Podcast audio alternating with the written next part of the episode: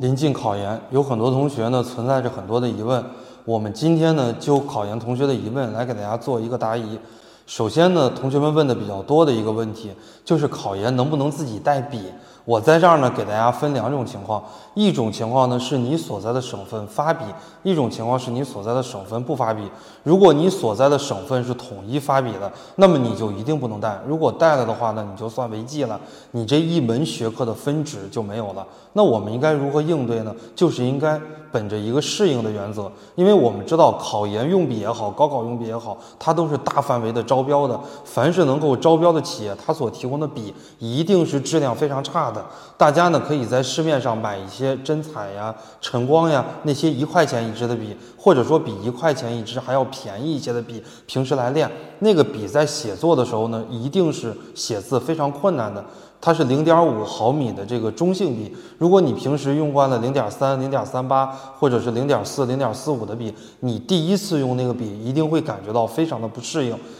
考试的时候呢是发两支这个笔的，你一定也不要担心这个笔不够用，因为你的考场上可能会有一半到三分之一的人他不来考试，那么考场里面所有同学的笔，他凡是没有来，他的笔你都是可以用的。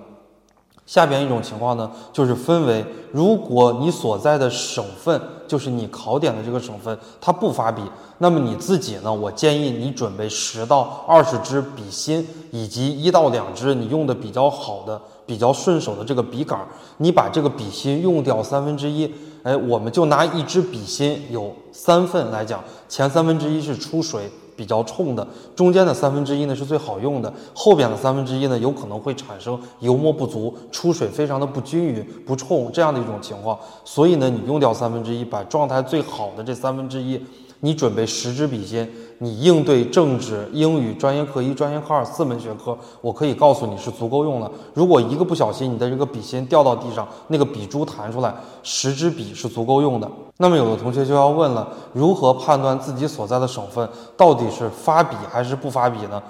这个很简单，第一呢，你问一下上一届考的学长学姐，它到底发笔还是不不发笔？第二步的话呢，你可以问一下百度啊，百度上都会有写。你所在的省份到底是发笔还是不发笔？还有一种是最简单的，就是到了考前十天，你可以打印准考证了。你的准考证上一定会写明你所在的省份是发文具还是不发文具的，是允许自己带文具还是不允许自己带文具的。